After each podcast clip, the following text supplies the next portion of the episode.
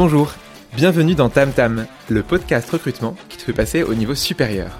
Je m'appelle Léo, je suis entrepreneur et cofondateur du bootcamp T-Shaped Recruiter et je serai ton guide à cette aventure.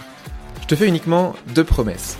Tu vas apprendre avec des épisodes concrets et activables, pas de blabla, pas de pipeau. Et ça, il y a des gens que tu n'as pas l'habitude d'entendre au quotidien. Les gens qui font le recrutement d'aujourd'hui. Ce podcast existe grâce à Tim Taylor qui le sponsorise. Tim Taylor, c'est l'ATS qui m'a fait aimer les ATS. L'outil le plus complet pour recruter plus efficacement en ayant toujours en tête l'expérience candidat et l'expérience utilisateur. Merci à Tim Taylor de te permettre d'apprendre les invités de ce podcast et de t'offrir, à toi qui nous écoutes, un discount bien sympathique que tu trouveras en description. Mais bon, assez parlé, place à l'épisode du jour, c'est parti Salut à toi Robin, comment tu vas aujourd'hui? Salut Léo, ça va très très bien aujourd'hui. Écoute, aujourd'hui, parce que hier non, c'est ça euh, Non, je réfléchissais et puis non, si ça, Et tu ça va très bien. Que euh, finalement ça allait. ça va bien. Euh, ravi d'enregistrer ce podcast ensemble. En plus, pour la petite histoire, du coup, on en avait enregistré un tous les deux, mais du coup, c'était les rôles étaient inversés. Oui. C'était au tout début. C'était l'épisode 1, 2 ou enfin dans les débuts. Dans de les trois équipe premiers, ouais, Une équipe qui gagne. Ton, ton podcast euh, français euh, que, que tu as et qui est en français. C'est l'épisode qui est 1. vraiment très chouette. L'épisode 1. Ouais, ouais. Eh ben écoute, épisode 1, euh, donc il y, a, y y a un petit moment déjà, Mm. ton podcast qui a bien grandi depuis. Euh, Aujourd'hui, on est ensemble pour un, un podcast que j'adore en termes de thème. Le thème qu'on a choisi, en plus, on l'a décidé il y a pas très longtemps. Euh, on s'est dit, viens, on fait sur ce sujet-là. Euh, on va partir un peu dans la philosophie, on va partir un petit peu dans le bien-être, on va partir dans le bonheur, le plaisir, euh, sur comment est-ce que du coup on peut kiffer son job de recrutement, comment est-ce qu'on peut prendre du plaisir à recruter? C'est le, thème du jour qu'on va aborder.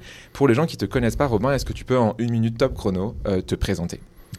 Avec grand plaisir. Donc, je m'appelle Robin Choi. Je suis le cofondateur d'une boîte qui s'appelle HireSuite qu'on a créée en 2016, donc euh, immédiatement après, euh, après les études. On fait des logiciels dans le recrutement pour aider les, équipes de recrutement à mieux recruter, à être plus efficaces. Et euh, pendant les premières années, donc on a deux produits principaux. Il y en a un, c'est une sorte de cabinet de recrutement automatisé. On rajoute de, l'intelligence, du logiciel. Il y a encore une grosse partie humaine qu'on veut garder. Euh, et donc dans les premières années d'Air Suite, euh, c'était moi qui fais ce métier de recruteur, donc je recrutais pour des clients, euh, recruteur indépendant, quoi. enfin pas indépendant, puis c'était une, plutôt un cabinet de recrutement. Donc j'ai pas d'expérience en tant que recruteur interne dans, euh, dans une équipe. C'était d'ailleurs un des sujets quand on a parlé de cet épisode, je disais bah moi j'ai pas trop de légitimité à parler de ce sujet en tant que recruteur interne, mais euh, depuis que j'ai créé Air Suite, non seulement on travaille énormément, bah, nous-mêmes on est recruteurs, hein, donc on fait quand même ce métier Mm. même si c'est pour des clients, il y a énormément de similarités. Euh, donc ensuite, comment est-ce qu'on forme l'équipe, comment est-ce qu'on recrute les gens même chez nous, comment est-ce qu'on motive les gens, quels sont les leviers de motivation. Donc ça, c'était intéressant. Également chez nos clients, tu vois, on est exposé à énormément d'équipes de recrutement. On a travaillé avec la plupart des startups françaises, dans Mhm. le monde entier aussi, dans d'autres pays. On a des clients qui sont aux États-Unis, en Nouvelle-Zélande, en Grande-Bretagne. Et, euh, et aussi parce que j'ai euh, deux podcasts euh, depuis, euh, alors le premier en anglais depuis plusieurs années, le deuxième depuis un an, je crois, et quelques, euh, qui s'appelle Une équipe qui gagne et A-Players, et sur lesquels j'interviewe beaucoup de personnes qui parlent de recrutement aussi. Donc c'était plutôt cet axe-là euh, et cette légitimité-là que je voulais apporter à cet épisode sur euh, comment je vois qui sont les personnes qui apprécient et qui s'épanouissent dans le recrutement, qui sont les personnes qui sont désespérées, fatiguées, à bout, euh, parce qu'il y en a énormément aussi, et qui sont un peu l'entre-deux, des gens qui s'éclatent pas forcément, euh, mais qui sont pas désespérés, et quels sont un peu les indicateurs qu'on retrouve qui fait que certaines personnes prennent du plaisir, d'autres non, et c'est quand même un gros sujet. Euh, voilà. Ouais, et, un, sujet parce que ça touche quasiment tout le monde et c'est un métier déjà qui est, enfin, qui est, qui est assez, assez dur sur différents aspects. Alors, pas non plus dire que, que tu souffres parce que du coup, tu es à 40 degrés au soleil à porter des charges lourdes, ce serait faux de dire qu'on souffre physiquement. Mais du coup, c'est un boulot où on, prend cher. Ça va être la première partie de notre épisode, justement, on va être sur euh, qu'est-ce qui fait en fait que on est un peu prédestiné à potentiellement être malheureux avec plein de problèmes qu'on peut avoir quand on recrute. Donc, du coup, tu vas nous raconter ça. Euh, après, du coup, on se dira, bah, ok, maintenant qu'on a ce constat euh, un petit peu négatif, slash tous les bloqueurs qu'on a en face de nous, comment justement on peut arrêter de faire ça et commencer à kiffer, à s'éclater en recrutant. Euh, et du coup, tu nous donneras ainsi toutes tes astuces que tu peux avoir, hyper concrètes, hyper activables, pour comment être, euh, être plus épanoui en fait dans son job et, plus kiffer. Euh, donc, du coup, on commence par ce côté vraiment, euh, on part avec des, avec des mauvaises bases, on part mal quand on recrute. C'est quoi pour toi tous les un peu les red flags, tous les bloqueurs que tu vas avoir quand tu commences à recruter? Il y a plein de murs qui se dressent à toi. C'est quoi tous ces murs? Je pense que c'est un, un métier qui est dur, qui est pas dur physiquement comme tu le dis, mais psychologiquement. Euh, J'en parlerai un petit peu après. Il y a un livre qui s'appelle euh, Drive, The Surprising Truth About What Motivates Us. Et euh, le, le- voilà, la motivation, la, Mhm. la vérités surprenantes sur ce qui nous motive et qui parle de ce qui fait la motivation au travail. Donc j'en parlerai un petit peu plus après, mais plutôt sur les solutions, comment est-ce qu'on peut prendre du plaisir. Mais dans, ces, dans ce qui nous donne du plaisir, il y a notamment l'autonomie. L'autonomie, c'est euh, tu, tu, as le contrôle de ce que tu fais. Et une des raisons principales pour lesquelles le recrutement c'est extrêmement frustrant, c'est justement ce manque d'autonomie qui vient de plein de choses, qui vient que tu es coincé entre deux types de clients ou de personnes mm-hmm. que tu sers, qui sont les candidats et euh, les managers en interne ou les personnes pour qui tu recrutes. Donc c'est difficile de concilier les deux, beaucoup plus difficile que de juste concilier pour euh, un client. Mm-hmm. Donc ça c'est important. Tu fais du double sales en fait, enfin en permanence, c'est un double commercial quoi. Exactement. Mm-hmm. Et, et, donc ça rajoute de la variable, ce qui fait que tu as l'impression d'avoir moins de contrôle sur ce que tu fais. Euh, il peut y avoir cette frustration parfois de passer très peu de temps sur un recrutement qui va au bout, tout le monde est content, et parfois de, de, de s'échiner sur un recrutement qui va pas au bout, on se fatigue, d'avoir l'impression d'avoir mis toute l'énergie. Après on peut se dire mais à quoi je sers quoi? Euh, quel est mon rôle? Donc ça, c'est quand même assez dur fondamentalement. Il y a aussi souvent un manque de reconnaissance interne qui est colossal. Euh, voilà, les équipes de recrutement sont rarement considérées. Et, même dans les entreprises, alors j'ai refait une intervention, euh, j'ai parlé avec pas mal d'entreprises mhm. la semaine dernière qui parlaient de leurs problèmes de recrutement. Et souvent, en particulier des managers disaient qu'ils avaient des problèmes de recrutement. Et les problèmes de recrutement étaient délégués à une autre personne, qui les redéléguait à une autre personne. Et il y a un souvent cette, euh, cet avis de dire ouais non non mais en fait le recrutement opérationnel c'est un peu c'est un peu sale c'est un peu mmh. je vais le laisser à la dernière personne euh, je vais recruter une personne pour faire spécifiquement je vais recruter euh, un ou une stagiaire donc il y a un manque de reconnaissance interne qui fait que c'est pas très valorisé souvent mmh. et qui vient aussi par le manque d'indicateurs de succès c'est difficile de savoir quand tu fais de la vente tu réussis ou pas, ou quand tu développes quelque chose ou du marketing. Mmh, Là, tu as, as, le recrutement qui est quand même bien, donc tu as quand même des indicateurs de succès. Euh, est-ce que tu arrives à recruter la personne ou pas? Mais tu peux aussi arriver à recruter la personne, mais que ce soit pas un bon recrutement, ou parfois tu peux faire du très bon travail et ne pas arriver à recruter la personne. Donc cette frustration, il y a une dimension chance qui est, euh, qui est assez importante. tout n'est pas dépendant de toi en fait. Quand tu recrutes, c'est un peu le, problème. Exactement. As trop de variables. C'est le cas aussi dans plein d'autres métiers, en particulier la vente. Tu mm. Tu vas jamais vendre à tous tes clients, euh, mais tu as plus de contrôle. Voilà. Et la dernière chose qui est assez importante et qui vient avec ça, je pense, et qui est extrêmement pesante dans le recrutement, c'est le bruit, euh, la, charge mentale que tu peux avoir euh, avec énormément de produits différents. Tout le monde essaie de. on en fait partie, hein, nous, je pas la bien, mais tout le monde essaie de vendre le dernier logiciel, la nouvelle. Donc il y a énormément de bruit de sollicitations. Tu vas ensuite sur LinkedIn, tu vois mmh. énormément de bruit. Tu reçois plein de CV de candidats. Et c'est toujours du bruit un peu déstructuré, euh, avec des personnes qui te sollicitent, un manque mmh. d'organisation.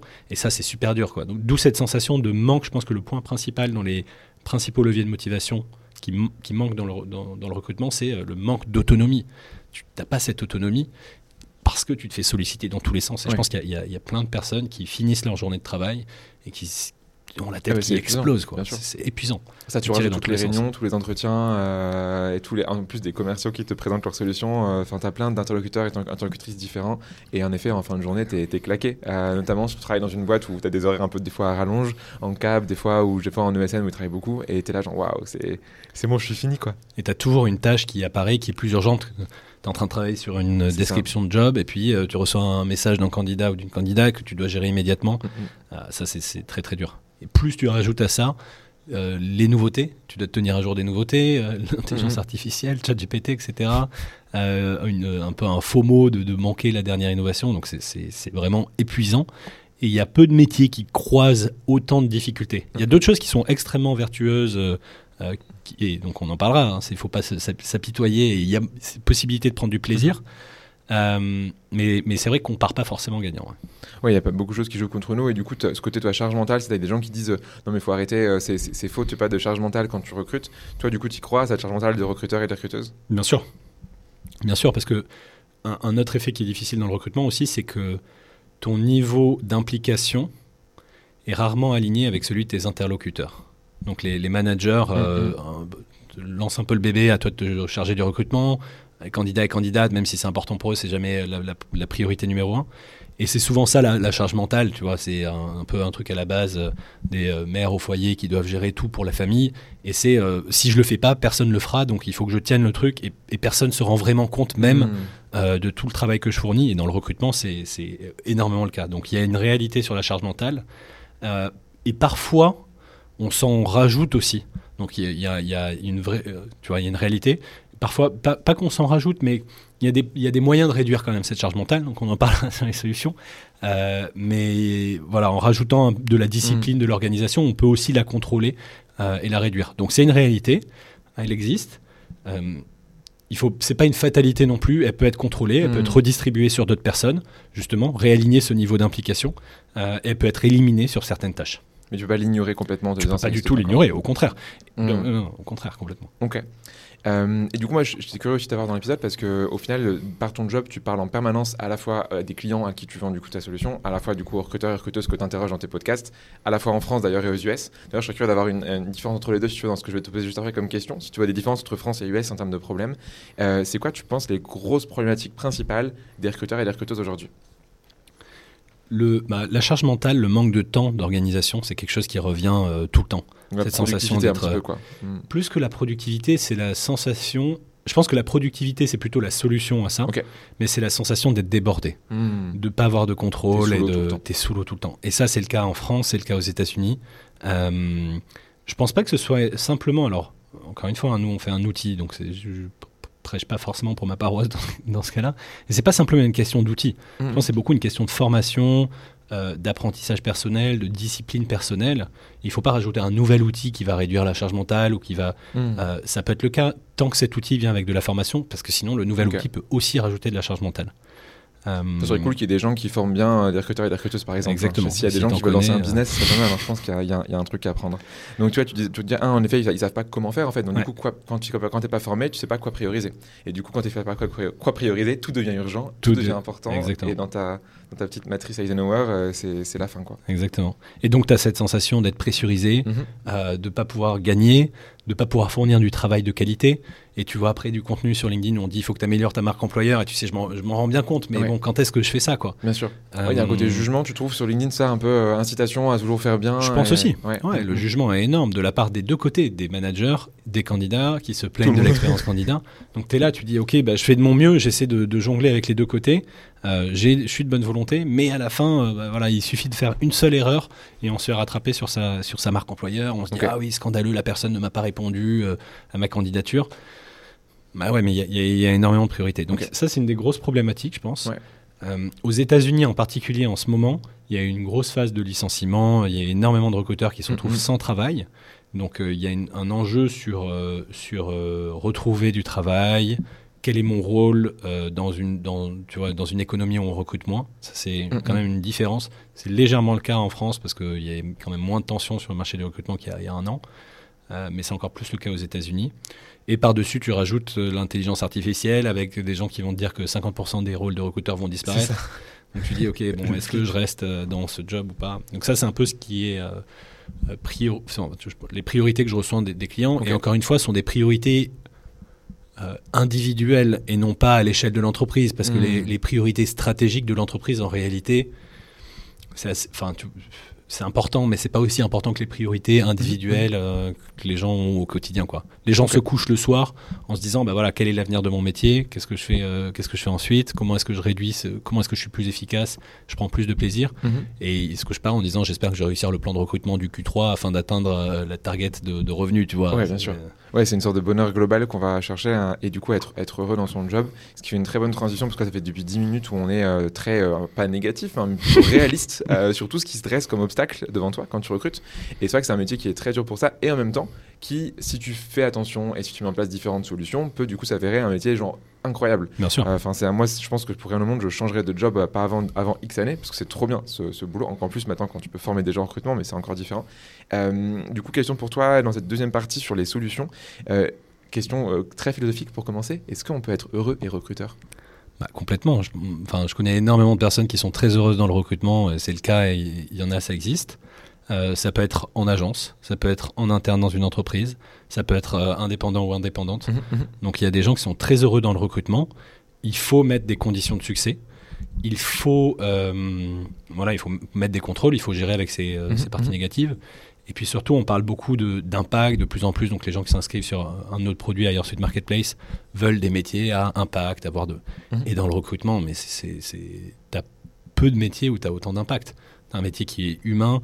Et je sais que, tu vois, ça nous arrive plusieurs fois d'aller. Euh, euh, chez, des clients, de rencontrer des gens qu'on a recrutés. Forcément, donc, euh, tu vois, une entreprise en particulier, tu as eu Adeline de Gorgias euh, qui est venue sur le podcast aussi.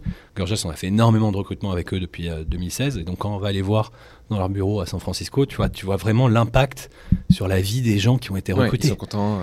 Et c'est, ouais, moi j'étais j'avais une trajectoire complètement différente. Finalement, j'ai rejoint Gorgias. Maintenant, je suis à, je suis à San Francisco. Euh, j'ai rencontré euh, ma copine ici. Hmm. je, me suis mis à, faire de, de tels sports et tout. Tu vois, donc, tu as vraiment un impact qui est hmm. énorme, que ce soit en, en tant qu'intermédiaire, agence, ou en interne, où ensuite, tu vois, encore plus, tu croises les gens au quotidien. Euh, donc, ça, c'est quand même un des des points les plus importants. Je parlais du livre Drive tout à l'heure sur la motivation. Il y a trois points importants vraiment sur la, sur la motivation qui sont euh, la compétence et la maîtrise du métier. Ça, c'est quelque chose qui est un, élément très important dans la motivation et le plaisir qu'on ressent à faire une mhm. tâche. Le deuxième, c'est l'autonomie, j'en mhm. parlais tout à l'heure. Et le troisième, c'est le but. Et le but pour ça, et c'est aussi ça qui fait que le recrutement, on peut s'éclater, et je suis toujours sur ta première question, qui est-ce qu'on dans le recrutement, euh, le but, il est là, quoi, c'est énorme. Et donc, quant à ça, tu sais que tu peux en faire quelque chose. Quoi. Si tu résous les deux autres problèmes qui sont l'autonomie et, euh, la, la, compétence euh, slash maîtrise. Ok. Du coup, je pense que ce serait chouette que tu, que tu creuses là-dessus. Donc, tu dis qu'il faut compétence, maîtrise, autonomie et but pour du coup être, euh, être épanoui. Euh, dans compétence, maîtrise, c'est-à-dire, c'est un truc euh, allemand qui veut c'est la compétence, compétence. C'est un truc genre de juriste. qui veut dire qu'il faut que tu aies les propres moyens de tes ambitions. Et c'est un truc qui fait qu'en gros, ta constitution allemande, elle est au-dessus de toutes les normes. Enfin bref, je fais une divagation contrairement inutile et qui ne sert absolument pas le propos. Mais du coup, qu'est-ce que c'est compétence et maîtrise? Pour nos amis allemands qui nous écoutent. Compétence de compétence. La, compétence maîtrise, c'est le fait d'être euh, euh, reconnu. Il y a une, dimension reconnaissance par ses pairs aussi. Et de plaisir. En fait, la manière la plus simple de le résumer, c'est le plaisir du travail bien fait. C'est tu sais déjà évaluer que le travail est bon. Donc, tu vois, dans l'évaluation, ça nécessite déjà de savoir ce que c'est. Mhm. Et ensuite, tu as, les, tu as les moyens de délivrer ce bon travail. Et ça, c'est quelque chose qui, apporte énormément de satisfaction et de plaisir euh, au quotidien. Et donc concrètement, Qu'est-ce que c'est, tu vois, sur des choses, je pense que ça fait 15 minutes qu'on parle de manière un peu philosophique, mais mhm. concrètement, qu'est-ce que c'est? Bah, C'est se former, se réinventer. C'est pas forcément les nouvelles technologies, ChatGPT, le dernier outil, etc. Mhm. C'est plutôt les outils qui seront encore là dans 10 ans. Euh, tu vois, Jeff Bezos dit, on pose souvent la question de euh, euh, qu'est-ce que je pense qui va changer dans 10 ans Alors que ce qui est plus intéressant, c'est qu'est-ce qui ne va pas changer dans 10 ans. Parce que c'est là-dessus que tu crées un business et donc les gens voudront toujours des produits moins chers, livrés plus rapidement, de meilleure qualité.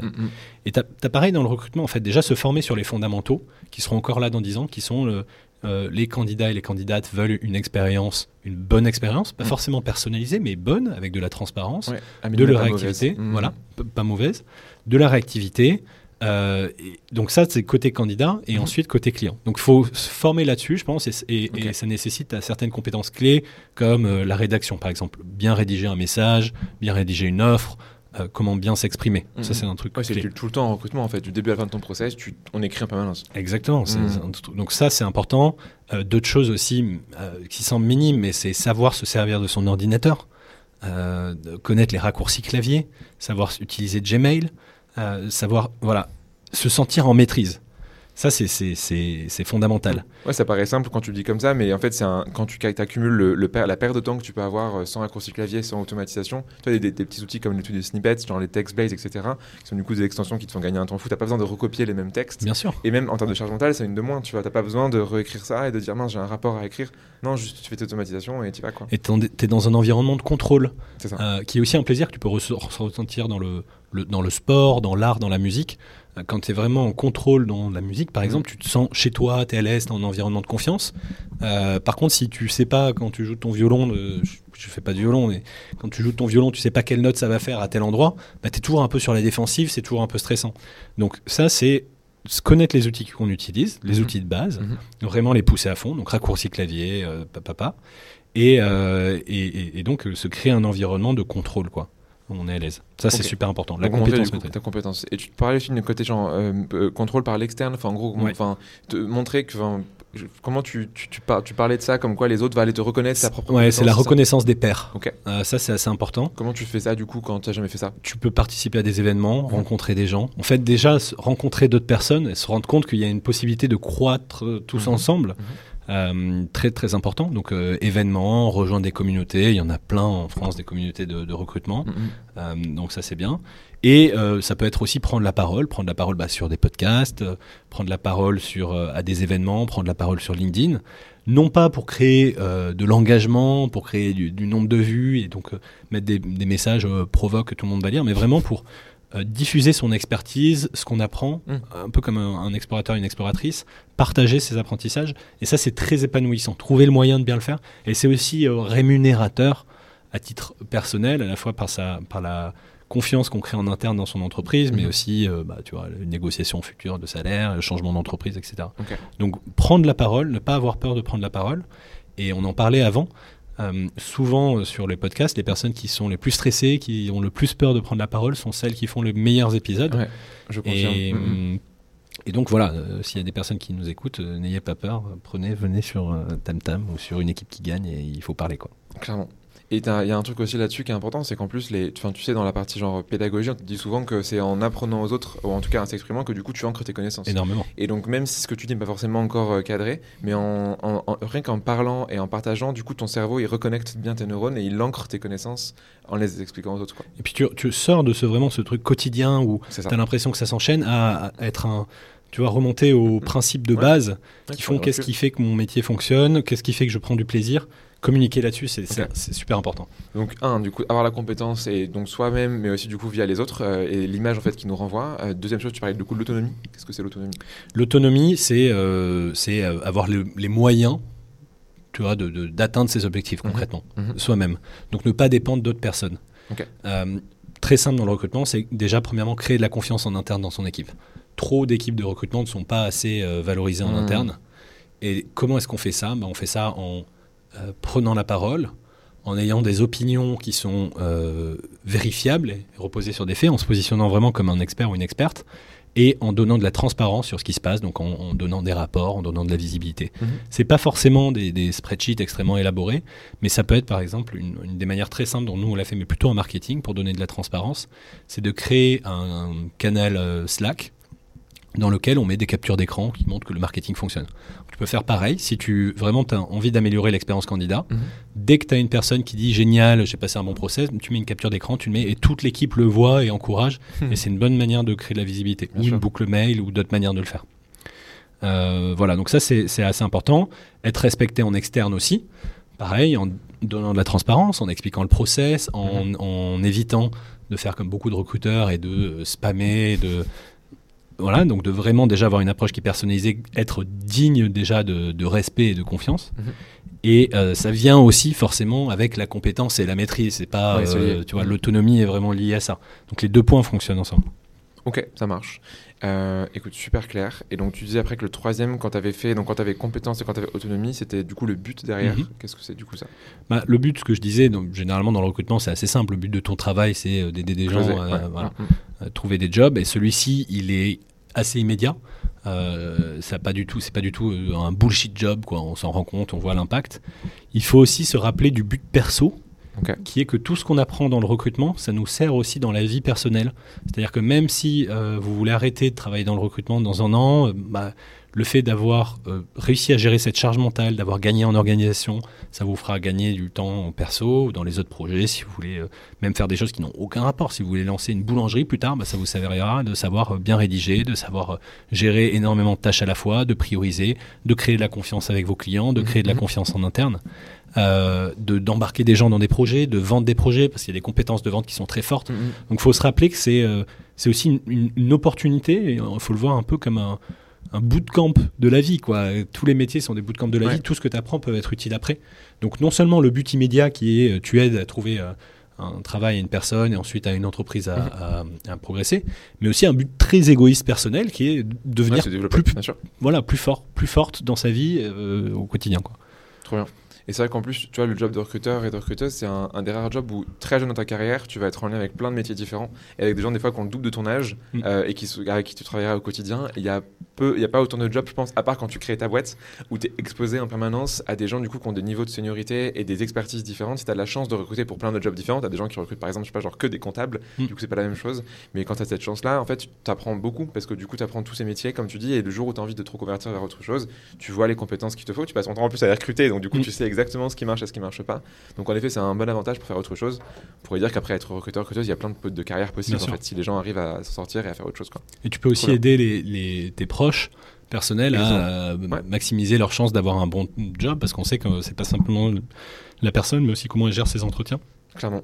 Donc ça, ça peut vraiment avoir un gros impact personnel. Quoi. Ok, trop intéressant. Et je me souviens quand on a, quand on a parlé, euh, quand on prenait cette, ce petit café en terrasse pour préparer l'épisode, euh, on parlait de, des motivations, des différents niveaux de motivation. Et je me souviens, moi je te disais, quand, quand j'ai fait mon master en RH, on parlait des motivations intrinsèques, extrinsèques. À l'époque, je ne mhm. je comprenais pas trop, c'était très théorique. Mais du coup, au final, euh, est-ce que tu peux nous en parler un peu des différents niveaux de motivation? Et si tu arrives au niveau le plus fort, c'est là où du coup tu arrives à vraiment kiffer ton job. C'est quoi ces différents niveaux? Ça, encore une fois, c'est un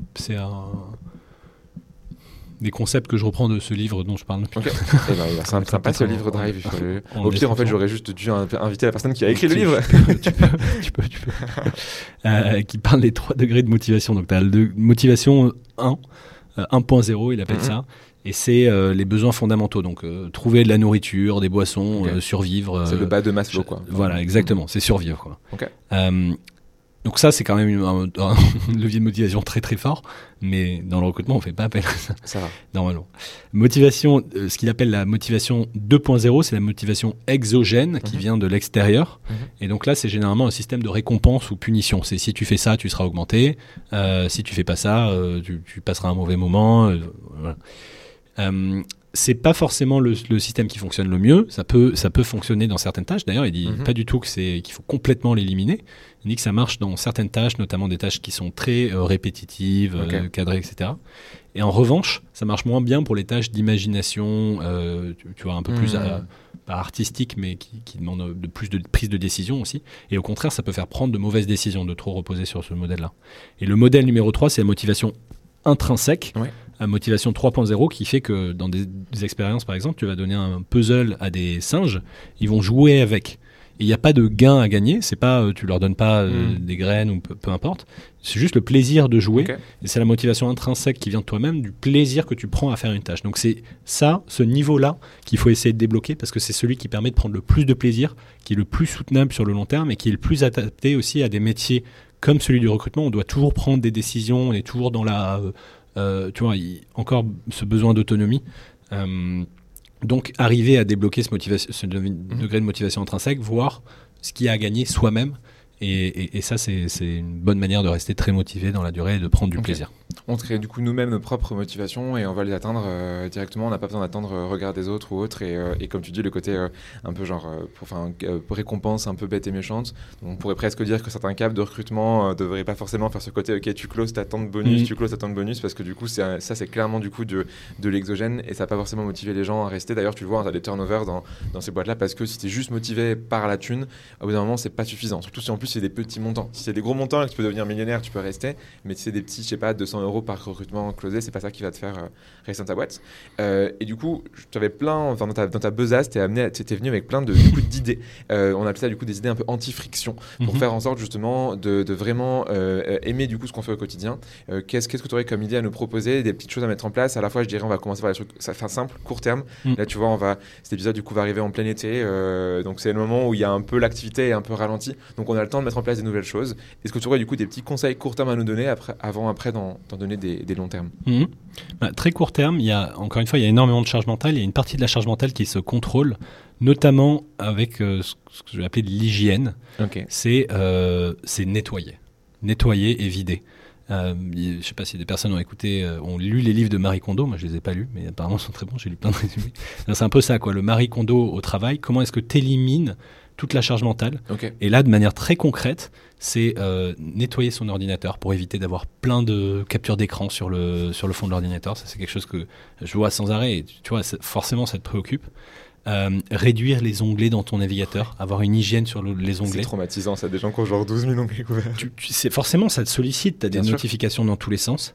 Euh, réduire, nettoyer son bureau. Tu vois, c'est des choses vraiment qui sont très concrètes, mais qui aident Mhm. énormément. Nettoyer son bureau, euh, réduire. Alors ça, c'est un autre cheval de bataille, mais je, je sors un petit peu, je me dis très large, quoi. Mais réduire euh, les réseaux sociaux, le Mm, temps mm, passé sur les réseaux sociaux. Moi, j'ai une super application qui s'appelle. Le faudrait que je scroll sur euh, LinkedIn. euh, le ouais. scroll sur Mm, mm, LinkedIn et même euh, donc je, je disais moi j'ai une application qui bloque le temps Ouais. que je passe sur Instagram à euh, je choisis le nombre de minutes donc tu vois c'est Instagram c'est LinkedIn c'est Twitter mm. Oui, après, tu peux plus y Euh, aller, sauf après à retourner dans les systèmes. Et du coup, Exactement. tu te sens mal après de devoir euh, aller Exactement. contre ta propre règle. Ouais, et, très bien et- ça. et une, une bonne chose c'est dès que tu sens que quelque chose va te rajouter de la friction c'est tu te poses juste 10 secondes et tu dis est-ce que j'ai vraiment envie de faire ça quoi Euh, et juste prendre le temps de réfléchir 10 secondes c'est pile l'intervalle qu'il te faut pour changer de décision. Donc ça c'est assez important Euh, sur la charge mentale aussi, je recommande d'écouter, euh, si vous êtes en, en vacances, vous aurez le temps d'écouter euh, l'épisode d'une équipe qui gagne avec Hélène Lee qui est Mm. sur la charge mentale. C'est notre épisode euh, 17, je crois, de mémoire, j'avais en noté ça tout elle est à l'heure. géniale, Hélène. donc, Voilà, l'épisode est super et un des gros Mhm. conseils qu'elle donne, c'est de bloquer du temps dans ton calendrier, Ouais. de prendre des rendez-vous avec toi-même et de la même manière que quand tu prends rendez-vous avec un candidat ou avec un, un client, bah, tu es à l'heure et tu restes disponible pendant l'intégralité du rendez-vous. Tu fais pareil, tu te prends un rendez-vous avec toi-même et tu, ne- tu ne quittes pas la salle, tu ne fais rien d'autre pendant ce temps-là. Donc ça, c'est assez important. Une chose que je fais aussi, c'est de lancer des, euh, des chronomètres. Donc quand je travaille sur une tâche, je lance un chronomètre et je me dis là, je suis en train de travailler sur cette tâche. Et psychologiquement, c'est assez fort pour se, tu vois, concentrer sur une tâche. Donc ça, c'est réduire un peu la friction, rajouter de la clarté. Euh, et de manière générale, dans le, dans le recrutement au sens large, des points que je vois souvent, c'est qu'on se rend compte qu'il va y avoir des problèmes ensuite dans le process de recrutement. Donc ça, ça intervient souvent au début quand on définit le poste à Mhm. recruter. Et on se rend compte qu'il va y avoir des problèmes. On se dit, bon allez, je vais, je vais, je vais passer le truc et on verra plus tard. Euh, et il faut adresser les problèmes le plus tôt possible. Et c'est aussi comme ça qu'on garde, qu'on gagne de la crédibilité et dire, écoute, j'ai bien noté ça. Est-ce que tu peux me réexpliquer pourquoi c'est important pour toi? Est-ce qu'on peut rentrer dans le détail Donc vraiment bien adresser les problèmes, euh, l'annoncer, et ensuite, pareil, très court terme, mieux euh, communiquer. Alors mieux communiquer, je sais pas, je vais pas juger, je sais pas comment les gens le font aujourd'hui, mais en tout cas communiquer en interne. Donc éventuellement un canal Slack avec euh, les témoignages des candidats, euh, montrer de la transparence, montrer de l'activité. Hmm. En fait, un, un exemple qu'on me donnait, c'est c'est trop dommage parce que si tu es un, un 9 sur 10 dans ton travail, mais que tu communiques comme un 2 sur 10, tout le monde va penser que tu es un 2 sur 10. Bien sûr. Ah, L'inverse est vrai. Ouais. Si tu es un 2 sur 10, tu communiques comme un 9 sur 10, tout le monde va penser. Donc à la fin, c'est une forme d'injustice. Vous devez ça à vous-même si vous êtes un 9 sur 10 ou une 9 sur 10 dans votre travail, de bien communiquer, c'est assez important. Oui, t'as Euh, là-dessus, les gens parlent de, tu de savoir-faire et de faire savoir, comme quoi, du coup, faut que tu aies, t'aies beaucoup de savoir dans ton job, parce que sinon, les gens se rendent pas compte justement Bien de sûr. ton savoir-faire. C'est cool. Et t'as des tellement boîtes, même, non, c'est la culture. hein. Par exemple, genre euh, chez L'Oréal, la culture, c'est tu te marketes toi-même. Enfin, c'est une boîte de marketing, d'ailleurs, de, de, de- initialement. Et du coup, bah, les gens sont promus s'ils se marketent. Tu T'as des gens, en effet, justement, très mauvais qui vont avoir du coup des promotions parce qu'ils se marketent. Et inversement, des gens très bons mais qu'osent pas par euh, soit humilité, du coup, ce qui est une bonne chose, soit du coup par euh, syndrome de l'imposteur, euh, ce Mm. qui du coup se travaille et peut être amélioré. Et du coup, tu as, ces problèmes-là où des gens hyper compétents ne, ne, sont, ne se mettent pas en avant alors que t'as rien à perdre, tu vois, à tenter. Et au pire, euh, bah, les, les gens, dans tous les cas, ils vont critiquer. Donc euh, au moins, tu auras fait ton truc, tu auras proposé. Et, et je pense que L'Oréal a au moins peut-être la, la- tu vois, la- le- l'humilité ou la transparence de dire que c'est vraiment Ouais, des bien sûr. valeurs Enfin, c'est assumé en interne. Voilà, c'est assumé. C'est du networking Euh, et tu montes dans la hiérarchie quand tu networks. C'est le cas dans toutes Mhm. les boîtes. Bien sûr. Tu- tu vois. Et pas forcément networking, mais au moins communiquer. C'est- tellement important auprès de son boss, auprès de ses, des autres équipes. C'est ta marque euh, personnelle en interne, en fait, c'est ton marketing de toi euh, qui va t'aider à trouver des promotions et autres. quoi. Exactement. Hmm. Ok, trop bien. Ça, du coup, donc ça sur le, sur le court terme, euh, est-ce que c'est des choses qui sont un peu plus compliquées à mettre en place, euh, qui nécessitent plus de temps, mais qui permettent du coup d'être vraiment heureux dans son boulot? Je pense qu'il faut se rappeler de. Enfin, ce qui. Il y a aussi quelque chose qui est un peu lassant dans le recrutement, Mhm. c'est la répétition. On refait, clac. Ouais. J'ai recruté une personne, ça y est, j'ai atteint Oui, les objectifs, je repars de zéro, redondant. les mêmes Mhm. personnes. Très redondant. Ouais. Et c'est pas, ça, ça ne doit pas forcément l'être. Il y a des projets, alors euh, il y a certains projets qui sont moins intéressants que d'autres, donc euh, mettre en place un ATS, c'est rarement des trucs sur lesquels les, les gens euh, prennent vraiment du plaisir ou s'éclatent. Ça reste un des gros projets de, de- des équipes de recrutement, Mhm. mais ça reste un projet au moins, s'il y a de la variété. Donc se rappeler qu'il y a des projets qui peuvent avoir de la valeur, donc faire un meilleur reporting, créer du contenu, que ce soit en interne, comment Ouais. est-ce qu'on forme des personnes en interne, en externe à destination des, des, des- des candidats et des candidates, prendre la parole. Et puis il peut y avoir d'autres choses sur euh, maintenant. Alors un des gros usages, euh, je sais pas si c'est avec toi qu'on en parlait l'autre jour, de, de l'intelligence artificielle, c'est justement d'ouvrir des, des des voies ou des disciplines qui n'étaient pas accessibles avant. Donc par exemple, j'ai toujours un tout petit peu codé, mais de très très loin. Et là, avec euh, ChatGPT, bah, je peux recréer des trucs beaucoup plus rapidement. Hmm. Donc découvrir de nouvelles disciplines, euh, imaginer tout ce qui est possible. Peut-être qu'en fait, euh, aujourd'hui, vous avez besoin de passer par un- une personne de- en business intelligence pour avoir des rapports sur votre activité Mhm. RH. Peut-être qu'en fait, vous pouvez le faire vous-même. Donc voir ça comme réouvrir et se dire ça ne- c'est- ça n'est pas forcément que de la répétition quotidienne, mais il y a des nouveaux projets et, euh, et ce sur quoi on peut travailler, des, des projets à l'échelle du trimestre. Euh, ça, c'est, euh, je pense que ça, redonne énormément de motivation. En fait, c'est pas parfois quand on est dans le travail quotidien, on, on a la tête dans le guidon et il y a d'autres choses qui sont possibles. quoi. Donc ce que tu dis là, c'est qu'on pourrait par exemple, tu vois, genre euh, mapper, enfin faire la liste de toutes les, les, les choses qui sont des frictions pour nous au quotidien. Et je pense qu'il y en a, il y en a plein. Parce qu'on pourrait faire le parallèle avec, tu vois, moi, je fais souvent ça avec les équipes euh, tech, les équipes produits. et à chaque fois, enfin, font, quand ils fonctionnent en agile, du coup, à la fin, ils ont des rétrospectives où ils voient, ok, qu'est-ce qui s'est bien passé, euh, moyennement passé et pas bien passé. Et du coup, tu peux faire la même chose en recrutement et réaliser après chaque process, ok, bah c'était quoi les frictions qu'on a eu pendant ce process et tu les améliores. C'est un peu du lean recrutement que tu Mhm. pourrais faire et qui du coup te rend moins frustré dans ton job, quoi. Complètement. Et donc, première chose à faire, un des premiers projets, c'est mettre ça en place. Quoi. Mm, mm. Euh, et ensuite, tu vois, euh, et ensuite, effectivement, on se rend compte qu'on redit toujours la même chose euh, aux managers. Bon, bah, on crée un document qui, donc, il y a énormément de choses à faire. Et, et- et j'ai vu des équipes de recrutement faire des gains de productivité énormes. Il y a des Mhm. gens qui s'éclatent. euh, et il y a des gens qui ont une énorme légitimité en interne parce qu'elles ont réduit les frais de cabinet de recrutement. Donc il y a un revenu qui est immédiat, qui est lié. Ou, ou alors elles ont des témoignages candidats qui sont unanimes, Mhm. qui sont positifs. Et donc c'est valorisé en interne. Donc il y a des gens qui prennent énormément de plaisir, beaucoup. Euh, c'est possible, il y a plein de choses à faire. C'est un, c'est un métier qui est génial. Ok, trop bien. Et pour du coup finir sur ça, est-ce que tu aurais des recommandations de euh, outils, slash euh, méthodes, slash euh, formation, slash livres qui vraiment te dit, ok, là ça va vraiment aider les gens qui recrutent à être plus heureux dans leur job? Marie Kondo, encore une fois, au moins lire les résumés d'articles et essayer Ouais. de mettre ça en place. Euh, une équipe qui gagne Numéro podcast, 17. donc, Donc, voilà, tu parlais épisode avec 17 Hélène. avec Ouais. Hélène. Euh, on avait fait une formation ensemble que j'avais euh, trouvé, euh, je, enfin, je trouvais impressionnant. Donc, euh, j'ai pas essayé Blendy, mais je recommande d'essayer Blendy parce que si c'est du même niveau de qualité que ce qu'on avait fait ensemble, ça T'as vu un quart J'ai vu un quart. Bon, bah génial. J'ai vu le meilleur quart ou le moins bon? Ah, Ça dépend. Celui du milieu. C'était le mien, pas celui d'Élise, donc forcément. euh, Euh, non, mais donc euh, voilà. Et puis je suis sûr que tu as d'autres recommandations, outils. euh, Il y a plein de livres. Il Ouais. y a voilà. Et, et peut-être que l'objectif c'est aussi de se dire, euh, je vais pas prendre euh, 50 sources différentes, mais je vais en prendre une que je vais Et réutiliser encore et encore ouais. et encore. Donc Mhm. plutôt que de dire, je vais faire 40 formations différentes au recrutement, je prends euh, euh, Blendy et par contre je, le, Mhm. je vais dans au fond de toutes les vidéos, je vais tout le truc, je, je à fond quoi. Euh, où je prends un livre, donc euh, ce matin sur euh, A-Players, interviewé euh, Yann Texé qui écrit The Full Stack Recruiter. Donc pareil, tu, tu reprends un livre et tu le travailles à fond, tu rentres dans le C'est détail. qu'un été euh. qu'il te faut là, pour, pour mettre en place tout ce qui te met dans le livre. Mais mais- ju- Justement, d'où l'idée de se dire, je prends un livre que je pousse à fond, même si ça fait trois ans et que tu as relu 50 fois le livre, mais au moins tu as, une idée, tu as une, Ouais. une structure qui a une forme de cohérence interne. Oui, c'est la, la bonne approche. Et tu vois, on a eu, enfin, il y a deux personnes, par exemple, qui ont fait notre formation online et ça avait deux approches différentes. Une personne qui a dit, moi, je vais tout faire à la fois. Et après, bah, on verra ce qui se passera. Et l'autre qui dit, bah, moi, je vais faire module par module. Et chaque module, je m'arrête et je mets en application. Mm. Et du coup, ça me prendra peut-être un an. Mais au moins, du coup, j'aurai tout mis en application. Très plus bien. que juste voir. Et tu ah, bah, ok, c'est cool comme, euh, comme manière de faire, en fait. Mm. Donc, c'est la, c'est la meilleure. Ok, écoute, trop chouette. Est-ce que tu as quelque chose à rajouter avant que je te pose les, les classiques euh, questions euh, qu'on pose à tous les invités et toutes les invités qui passent derrière le micro de Tam Tam? Non, je pense qu'on peut aller sur ces questions. Très bien, donc en théorie, avec tous ces conseils, les recruteurs et recruteuses de ce monde seront plus heureux et plus heureuses. Euh, les trois questions que je vous la première, si tu as du coup ne serait-ce qu'un seul conseil à donner, donc pour résumer un peu ce qu'on a dit, quel est le conseil de Robin sur comment être plus heureux quand on recrute Le conseil numéro un que je te donne, mais pareil aux gens qui rejoignent l'équipe ou de manière générale dans le recrutement, c'est de passer un maximum de temps et de mettre de l'effort et de challenger la Mhm. définition du profil au début. Parce que, et c'était un de mes gros apprentissages, quand j'ai commencé dans le recrutement, on me disait je recrute euh, la personne A. Et moi j'allais chercher la personne A. Et, euh, et Ah euh, Finalement, ça serait bien la personne B. ouais, ou la personne 43, tu vois. Oui. aucun rapport. Ah oui, ok. Euh, donc vraiment passer du temps et Ouais. très très souvent on recrute pas la personne qui est décrite au début et donc on peut gagner du temps en faisant cette, euh, cette phase de découverte. Et, et aussi se rappeler qu'on est là pour ça, quoi, que c'est notre métier. De garder en tête que bah, la plupart du temps ça va pas être ça, donc on va challenger à mort. Mhm. Et si c'est ça, bah, tant mieux. Mais si c'est pas ça, au moins on a challengé et on a fait avant- euh, avancer la, la recherche. Ok, trop bien. Merci pour ce conseil.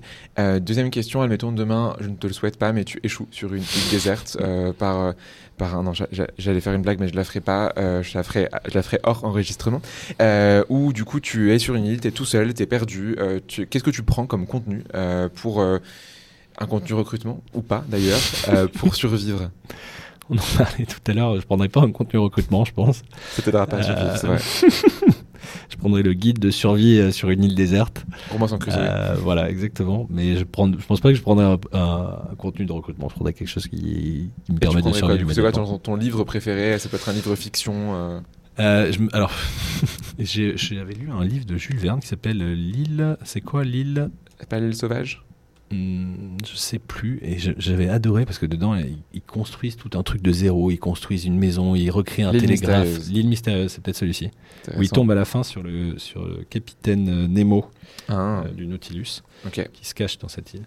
Trop Et donc, il, il, il crée, euh, voilà, il recrée tout, il creuse dans la pierre. Je me souviens quand j'étais petit, j'étais Ok. fasciné par ça. Et notamment, il crée de la, de la TNT avec. Donc, je sais pas si la recette fonctionne vraiment. Mais tu pourrais tenter du coup sur ton Voilà, livre. T'aurais que ça à faire de toute façon. Si j'ai trois euh, secondes, si j'ai trois secondes pour choisir, je prends ce livre et je me dis bon, peut-être qu'il y a des bons apprentissages dedans. L'île mystérieuse, trop bien.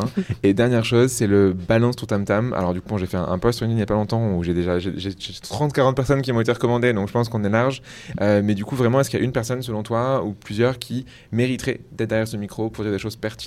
Sur le recrutement à des gens euh, qui le font au quotidien Euh, déjà, si tu peux l'avoir, je te conseille de- d'essayer d'avoir euh, Hélène Lee pour parler de la charge mentale dans le recrutement. Parce Ah que, non, pas encore. Nous, c'est un des épisodes qui a le mieux fonctionné. Ouais. Elle est vraiment super. Donc, bon, voilà. Incroyable. Bravo. Hélène, si tu nous écoutes, c'est fantastique ce que tu fais. Bravo. Je, je sais pas, c'est dans le top 3. Je sais même pas exactement, c'est peut-être le meilleur épisode d'une équipe qui gagne. Ok. Euh, et de manière générale, alors c'est plutôt ma réflexion en ce moment, parce que tu vois, je me pose ces questions aussi, qui seraient les personnes que j'ai envie d'avoir sur le podcast. Et j'essaie d'avoir de plus en plus des personnes hors du recrutement, Mm, mm. proprement parler, parce qu'il y a plein d'apprentissages aussi qui viennent du sport, comment tu fais des équipes qui gagnent dans le sport, euh, même dans la musique, dans l'art, dans l'associatif, Mm, mm, mm, euh, la philosophie du travail, tu vois, ce dont on parle là, on n'est pas les, les meilleurs pour en parler, mais peut-être qu'il y a- d'autres personnes qui sont vraiment des philosophes sur le travail, qui ont cette expérience. Donc, euh, je te, enfin, en tout cas, moi, ce qui m- m'intéresse en ce moment, c'est de faire ça. J'ai fait un super épisode avec Benjamin Kaiser, qui est un ancien rugbyman professionnel que j'ai adoré, et je me suis dit, il faut que j'en fasse plus. Euh, donc là-dedans, il y, a- il y a plein de personnes à aller chercher. Donc, tu peux avoir, moi, je pense forcément au, au rugby, dans la continuité de Benjamin Kaiser. Euh, tu vois, des, des managers de clubs qui ont gagné encore et encore. Il y a des choses qui sont intéressantes. Dans le foot aussi, tu as des recruteurs qui vont recruter des personnes, qui vont Mm, recruter mm. des personnes. Dans le basket, tu as la même chose. Donc, dans tous les sports, forcément, Ouais. tu as ça.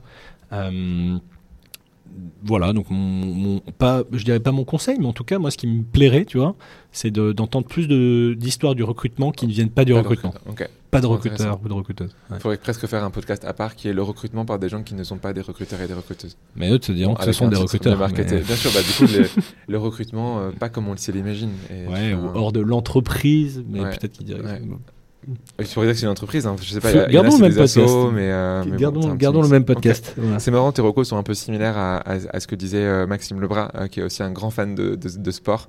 Euh, D'ailleurs, on n'a même pas parlé de Moneyball, Mm. mais je sais que tu aimes bien aussi. Que je prendrais peut-être sur une île déserte. Tu pourrais prendre.